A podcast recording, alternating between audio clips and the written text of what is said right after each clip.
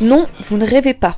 Aujourd'hui, nous allons parler de paix, car oui, aussi incroyable que cela puisse paraître, c'est une flatulence qui est au cœur de l'histoire du jour. Découvrez comment un client a un peu trop pris ses aises dans un taxi et comment ça a failli lui coûter la vie. Aujourd'hui, la terrible histoire du taxi de Busan. L'histoire du jour est récente puisqu'elle s'est déroulée le 1er octobre 2020 dans la ville de Busan. Et elle est si surprenante que bien que dramatique, elle a provoqué l'hilarité générale dans le pays tout entier. Tout commence avec un groupe de trois amis qui a passé la soirée à s'enivrer dans un bar. Il s'agit d'une femme, de son petit ami surnommé par la presse coréenne Monsieur B et d'un ami à eux surnommé Jae Sang. Petit disclaimer, comme nous vous l'avons déjà expliqué dans plusieurs de nos vidéos, en Corée, les identités sont très protégées. Les journalistes utilisent donc la plupart du temps des pseudonymes ou de simples lettres. Donc dans cette affaire, on ne connaît pas les véritables noms et prénoms des protagonistes. En tout état de cause, vers 22h40, le petit groupe quitte le bar. Ils se disent au revoir, le couple part de son côté et l'ami l'autre. Les amoureux décident alors de héler un taxi pour rentrer chez eux dans le district de Suyang, dans la ville de Busan, et par chance, l'un d'entre eux arrive assez rapidement. Il monte à bord et s'installe sur la banquette arrière du véhicule.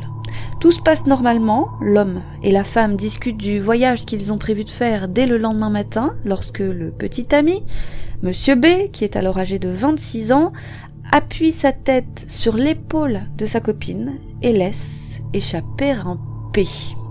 Il dira plus tard que le P est parti tout seul, il n'aurait pas fait exprès, une odeur malodorante envahit alors l'habitacle, cette flatulence irrite le taxi, elle irrite surtout ses narines, surnommé par la presse coréenne Monsieur A, le taxi est alors âgé d'une cinquantaine d'années, et plutôt que de s'énerver, il baisse les quatre vitres du véhicule sans dire un mot. Il rumine, est exaspéré par ses clients sans gêne et irrespectueux qu'il voit défiler à l'arrière de son véhicule tous les jours, Quelques instants plus tard, quand le couple juge que l'odeur s'est assez dissipée, il s'excuse auprès du conducteur et lui demande de remonter les vitres de la voiture. Et ça, c'est la goutte de trop pour monsieur A, qui se met en colère et qui commence à crier. Il trouve le jeune homme d'une impolitesse folle, sans compter que ça pue, alors hors de question de fermer ne serait-ce qu'une fenêtre. C'est alors qu'une dispute éclate, à cause du paix, bien évidemment, le couple s'excuse une nouvelle fois, les deux se disent désolés, mais monsieur A ne baisse toujours pas les vitres. Le couple ne comprend pas, ils se sont excusés pourtant, ça n'a aucun sens pour eux, mais c'est loin de calmer monsieur A, et au contraire, la dispute va prendre de plus en plus d'ampleur. Au bout d'un moment, l'attitude du chauffeur de taxi met mal à l'aise la petite amie. Elle sent que la situation risque de dégénérer, alors comme elle ne se sent pas en sécurité dans le véhicule, elle demande à monsieur A de s'arrêter. Le conducteur s'exécute, le couple et monsieur A continuent de se disputer, les noms d'oiseaux fusent, chacun campe sur ses positions jusqu'à ce que le chauffeur arrête son véhicule au bord d'une route située près de la sortie 4 de la station de métro Mangmi, située sur la ligne 3 du métro de Busan, dans le district de Sueyang. Nous sommes alors aux environs de 23 heures. Une fois le véhicule arrêté, la petite amie sort en premier de la voiture. Son petit ami paye la course et sort à son tour. La femme prend alors la plaque d'immatriculation du véhicule en photo afin d'avertir la compagnie de taxi de l'incident. Et quand il voit ça, Monsieur A explose. On ne peut pas se payer le luxe de péter sur quelqu'un et d'ensuite aller se plaindre auprès de la direction. Son sang ne fait qu'un tour, il est ivre de colère, il enfile des gants et sort un couteau à sashimi de 20 cm, couteau qui se trouvait dans un tiroir situé près du siège passager avant, puis il sort à son tour du véhicule, il est furieux et se dirige à toute vitesse vers la petite amie de monsieur B. Quand il s'aperçoit de ça, Monsieur B se précipite vers sa petite amie et la pousse afin de la protéger. Elle tombe alors sur le sol et quand elle se lève, elle voit son petit ami lutter avec Monsieur A. Et pendant cette altercation, le petit ami, Monsieur B, sera poignardé plus d'une dizaine de fois jusqu'à ce qu'il tombe en arrière. Il vient de s'effondrer.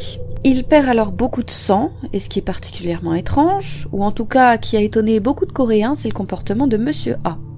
Après l'attaque, le chauffeur n'a pas pris la fuite. Il est resté sur les lieux.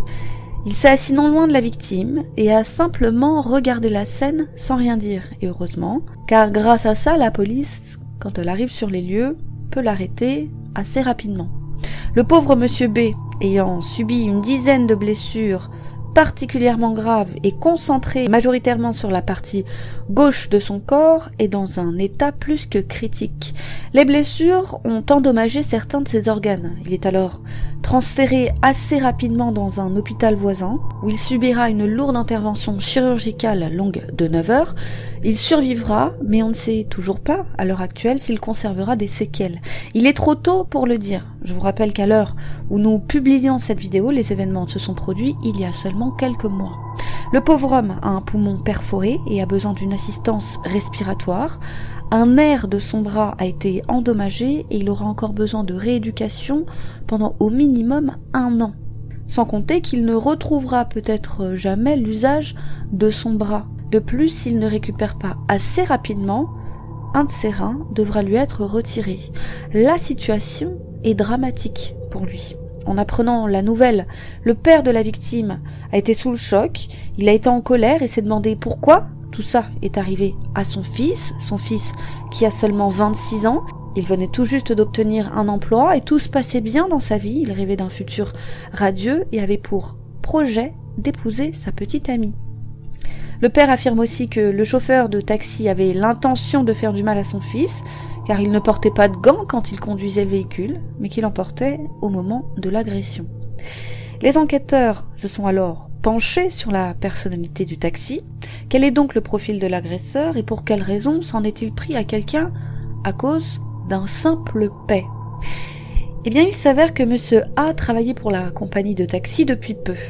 Auparavant, il travaillait sur des chantiers, ce qu'il préférait, mais comme il avait des difficultés à trouver du travail et qu'il rencontrait des problèmes d'argent, il avait alors dû prendre un emploi de taxi, et vous l'aurez compris, à contre-coeur. Ses collègues ne le connaissaient pas plus que ça, car en plus d'être nouveau dans l'entreprise, il était discret, pas du genre à manger ou boire un café avec ses collègues.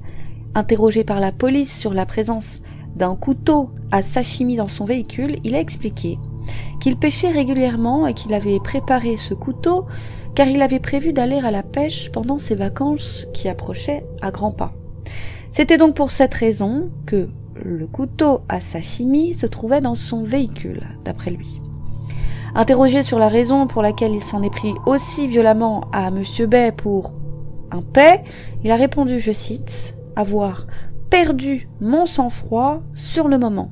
Alors on est en droit de se poser la question suivante. Pour quelle raison cet homme, qui en apparence ne semblait pas dangereux et qui n'avait aucun antécédent, a-t-il bien pu commettre un acte d'une violence aussi extrême?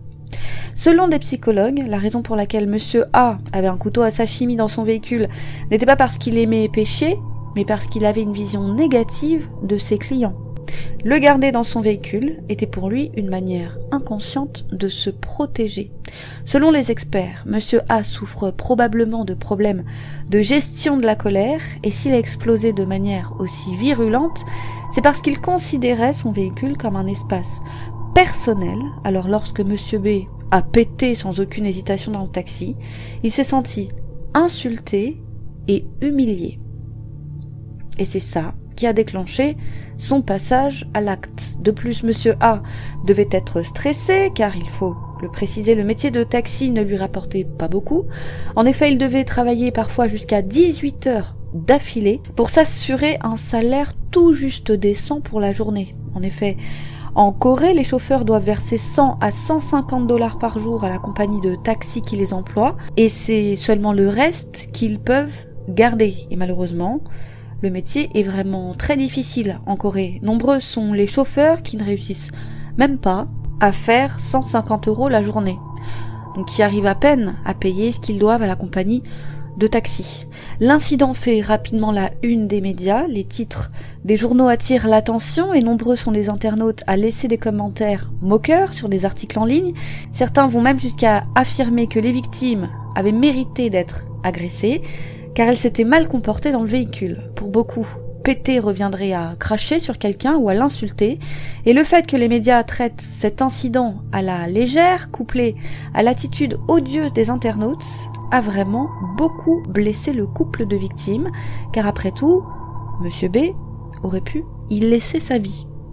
Chaque média y allait de sa formule, et certains étaient très drôles, mais dans les faits, l'affaire n'en reste pas moins tragique.